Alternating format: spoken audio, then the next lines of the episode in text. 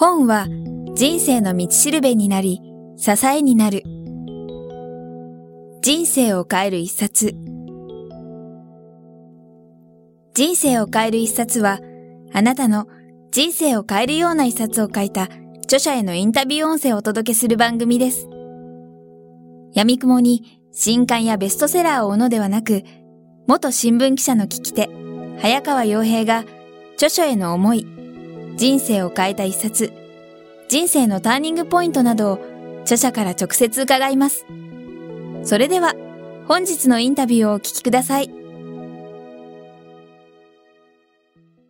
第2部はですね、もう先ほどからお待ちかねのですね、このマイクレドについて人生を変える施設の114人目のゲストとしてお二人改めてお迎えしてお話を伺いたいと思います。引き続き村さん浜口さんよろしくお願いします。よろしくお願いします。はい。このマイクレードなんですけども換気出版さんから、え発売されてお二人でこの協調っていう形を取るのはこれが2冊目2つ目ですね。はい。その前は？誰かに話したくなる小さな会社っていうですね小さな会社のブランド戦略の本が協調作としては1年前にありますね。なるほど。ありがとうございます。この本は2009年の12月ですね。12月です、はい、ちょうどまあ1年半ぐらい前なんですけど僕もあの以前からこれ読ませていただいたんですけど今回のこのタイミングもうまさにぴったりだというふうに思ってお願いさせていただいたんですけどもそもそもこのマイクレートの誕生秘話じゃないですけどもどうしたきっかけで生まれたのかっていうあたりをお聞きしたいなというふうに思ってます。そうですね。出版社さんはですねやはりより多くの人に手に取っていただきたいっていうこともあるんで個人ブランドについての本を書いてくださいっていうオファーがまあ我々にはですね以前からあったんですね。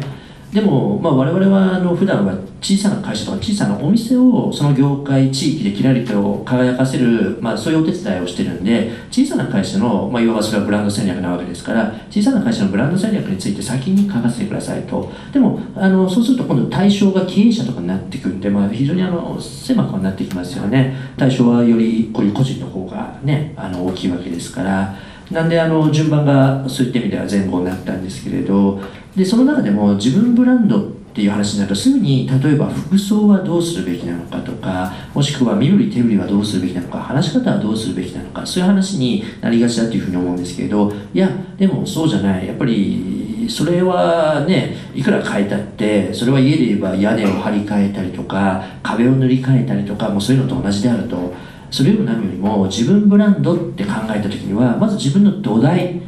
塾そういうものがしっかりしてない限りどんなに服装を変えたってダメなんじゃないかって、まあ、我々考えたんですね。なんで、えー、自分ブランドの本を書くにあたって、えー、さらにそこから掘り下げてですね、えー、この土台軸の部分を書いていこうよ、ねえー、それってクレドだよね。でクレドって企業のチームをまとめていくために用いるものだけどでも自分の塾に使っていくこともできるよねってことでこのマイクレドという言葉が生まれマイクレドという本が生まれました。何か付け加えることってこれにありましたっけ？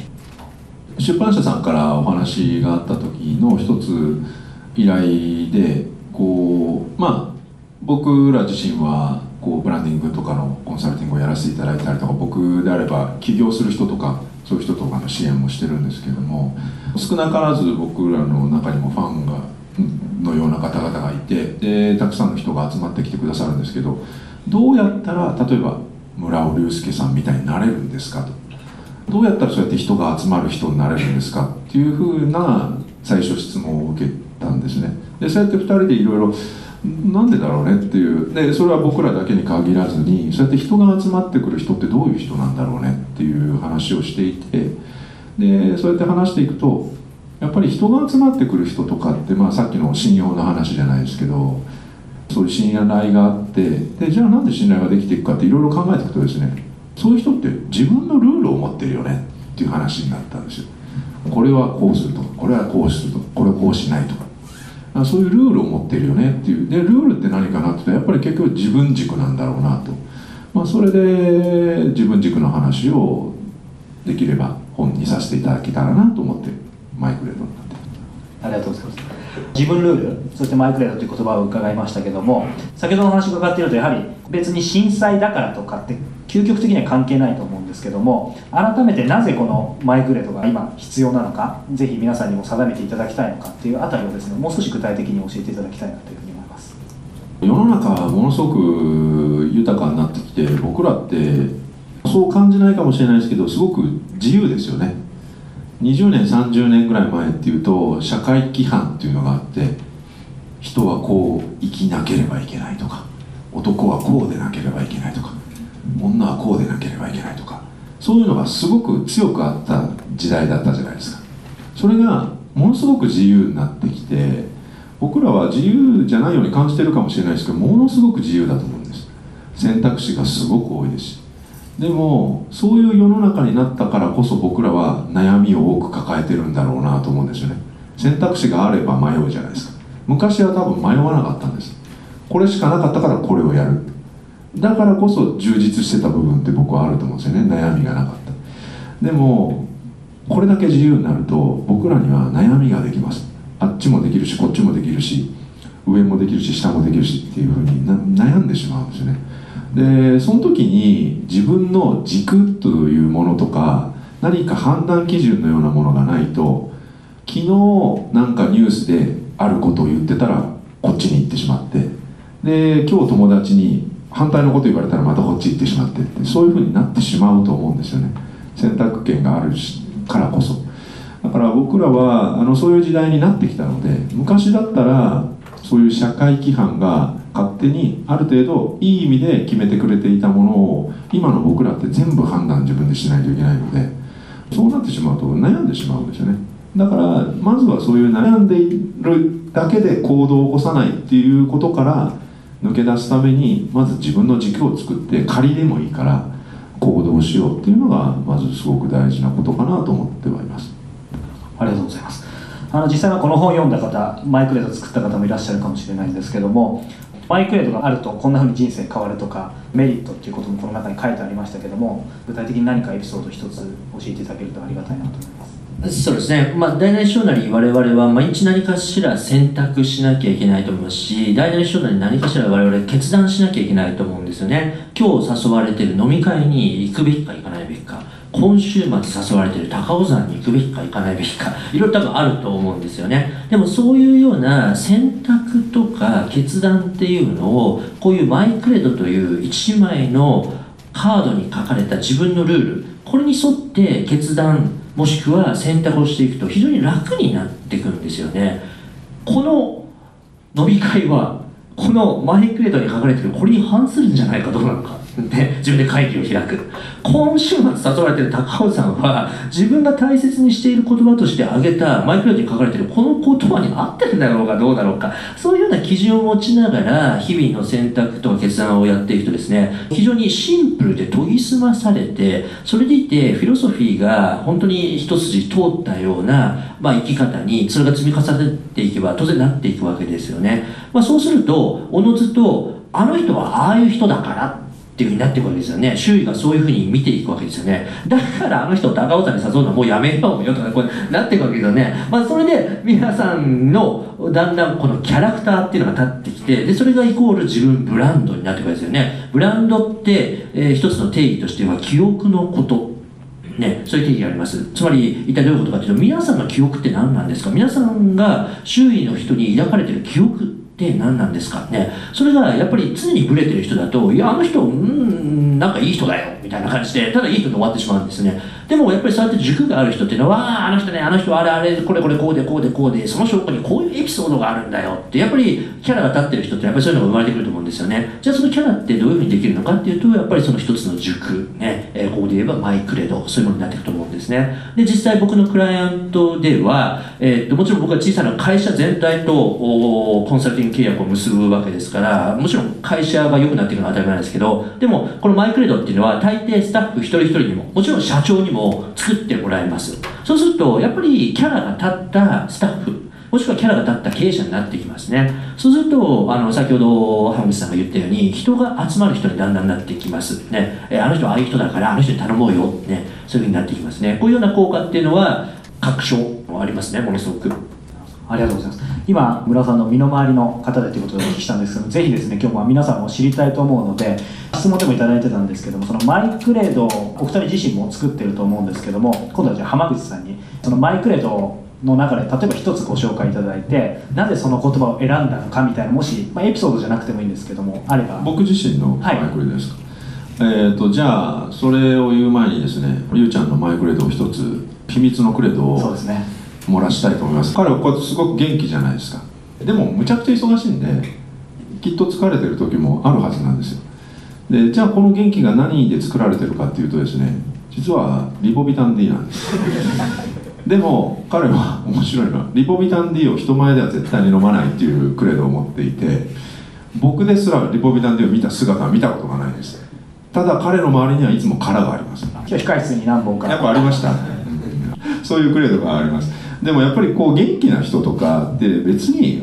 ずっと元気なわけじゃないと思うんですよね。で人間って僕はすごく弱いと思っていて僕はだからこう性弱説だと思ってるんですよもともと人間って生まれながらいいも悪いもないとは思っていてどっちかというといいと思うんですね。性善説で僕は生きているんですけども。でも一方でじゃあ生まれながらにして僕らが強いかっていうと強くないと思うんですよ。だか僕は静寂説を持ってるんですよね。そうやって考えていくとゆうちゃんみたいにパワフルな人でも自分の弱さをどっかで止める何かを持ってるんです。それが僕はルールだと思うんですよね。僕の中ではそれに付随するようなルールで言うと72時間ルールというのを持っています。これは本でも書かせていただきましたけど僕はアクションをして行動を積み重ねていくことが自分の人生を変えたり人の人生を変えたりするっていうことが大事だと分かってるんですけどでも何かやろうと思った時に一歩踏み出す前にちょっと考えてしまう人間なんですよどっちかというと。で周りから見るとそうは見えないらしいんですけど僕はいつもそうやって躊躇してるんですよね。でもそれじゃあ人生って変わっていかないっていうのは分かってるんですよ。だからこそ自分がやりたいなと思ったこととかやんなきゃいけないと思ったことは72時間以内に必ず第一歩を踏み出すってことをやってます。でそれは小さな一歩でもいいんですよ。例えば高尾山に登りたいってするじゃないですか。で登りたいと思ったらあの別に72時間以内に高尾山に登んなくてもいいんですよ。高尾山に行くために例えばどうやってじゃあ行ったらいいのかとかっていうのをまず調べてみるとかあるいは靴だけ買ってみるとか双眼鏡だけ買ってみるとか友達を誘ってみるとか何でもいいんで小さくていいんで第一歩踏み出しておくんです。そうすると2歩目がつながるんですよ。でそこで小さな一歩でもいいから踏み出さないと大体人間って忘れちゃうんです。でそうやってやりたいなと思ったこととかやんなきゃとか思ったことをやらずに僕は死にたくないんですよね。そういう山にうずもれて最後死にたくないんですよ。死ぬ時にあれもやりたかったのにこれもやりたかったのにと思って死ぬことが僕にとっては人生にとって最大のリスクだと思ってるのでやればそれはリスクはありますよ。失敗する危険性であるであるし大変なことになる危険性であってある。だけど20年経ったら大体やったことって笑い話にできるんですよ。失敗しても。だから長い目で見ると僕はやりたいと思ったことはどんどんやったらいいと思うので僕らの中にはやっぱり失敗するからやめた方がいいんじゃないのとかっていう心もどっかにあるのでそれを強制的にそういう弱い自分を奮い立たせるために72時間ルールっていうのを作ってます。ちなみに最近作った72時間ルールがあれば何か教えていただけないでしょうか？富士山に登ると。高尾山じゃなくて高尾山じゃなくて。でそれは8月に一緒に登りに行くことにしました。2人ぜひ楽しみにしてなかなか普段人前では弱みを見せないそんなりゅうちゃんのですね ぜひ皆さんクレドも知りたいと思うのでですね野田さん今クレドお持ちですか？えー、そうですね僕が財布を持ってれば僕は財布の中に必ず入ってるんでこれ僕のリアルな財布です。はい、えー、これがマイクレドになりますね。見ての通り本当にボロボロですね。多分過去10年、えー、っと持ってますでこれ別に持ってることが偉いわけではなくてですね僕実際使ってます。今だにですね1週間に一度はそうですねカフェで人を待ってる時もしくは、えー、電車で移動中の時これを取り出しては、まあ、自分で1、2、3、4、5、6、7、8個ルールがあるわけですけど、えー、この8個のルールを見直してうわ最近これできてないなとかまあ、最近これできてるな、ねえー、そういうような自分ミーティングっていうのを開いています、まあ、それ以外にも1年に1回は自分合宿っていうのをしっかり開いていてですね、えー、もっと相対的に、え、ちゃんとできてるかちゃんとね一歩家の外出たらこれ守るべきルールなわけですけどちゃんとそれができてるかっていう見直しを過去10年やっぱりずっとやってきていますね。でさっきあのリポビタンデーの話ありましたけど別にリポビタンデーっていうあの名前が入ってるわけじゃなくて求められてるのはパッションと想像力。絶対に疲れた面白くないは口にしないっていうふうに書いてあるんですね。多分過去10年の間僕が公共の場において疲れたとか、えー、もしくは疲れてる素振りとかもしくは人前で大あくびとか居眠りとかしてるのを見た人は多分一人もこの世の中にいないと思います。これなぜかというと本当に僕がやってないからです。それから家入ったら超疲れたって言ってますよ。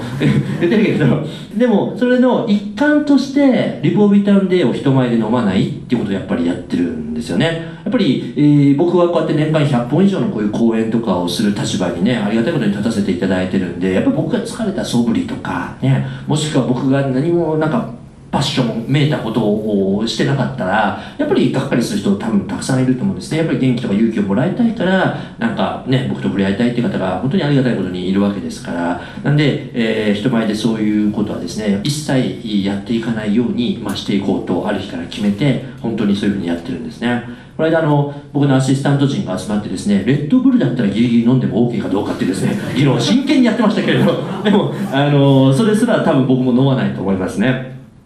はいありがとうございます。もうすでに本読んだ方もこれから読もうという方もぜひ作っていただきたいんですけども、まあ、せっかくなんでお二人に一言ずつこのマイクレードを作る際に本に書いたことでもそうでなくてもいいんですけども作るポイントを教えていただきたいなというふうに思ってます。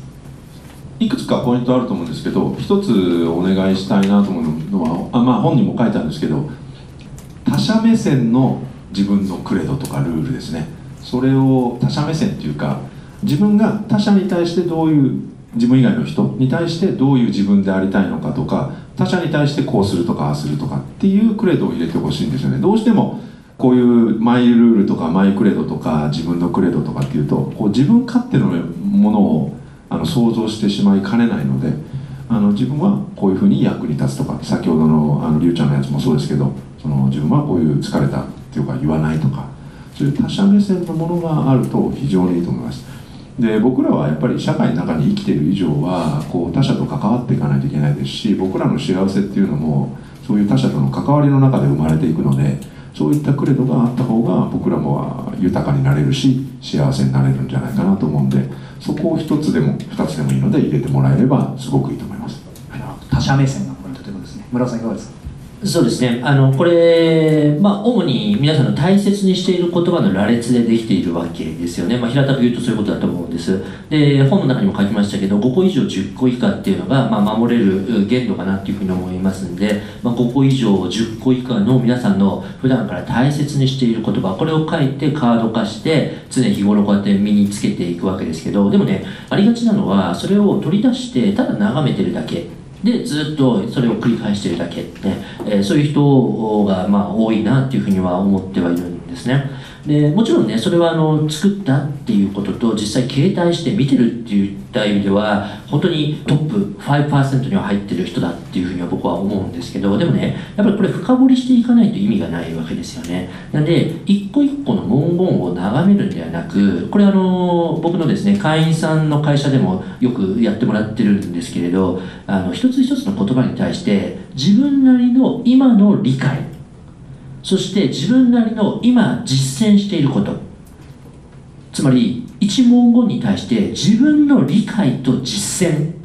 これを考えながら一文言ずつ見ていくっていうふうにしてほしいなと思うんですね。さっきみたいに僕みたいに求められているのは想像力とパッション。絶対に疲れた面白くないは口にしない。これ眺めてるだけではそれにならないんですよ。それを僕はこう理解してこういう実践をしている。ここまで深掘りして初めてリポビタン D のルールとか出てくるわけですよね。なんでこれこの話をしたらですね本当にリポビタン D の営業マンの方がいてですね。あと感動しましたってメールが来て。感動かどうか分かりませんけど。でもあの本当に一個ずつ深掘りしていかなきゃいけないんで一個ずつ理解と実践。これをもう徹底してやっていく、ね、これをお願いしたいことだなというふうに思います。これはあの作った後のことですけどね。ありがとうございます。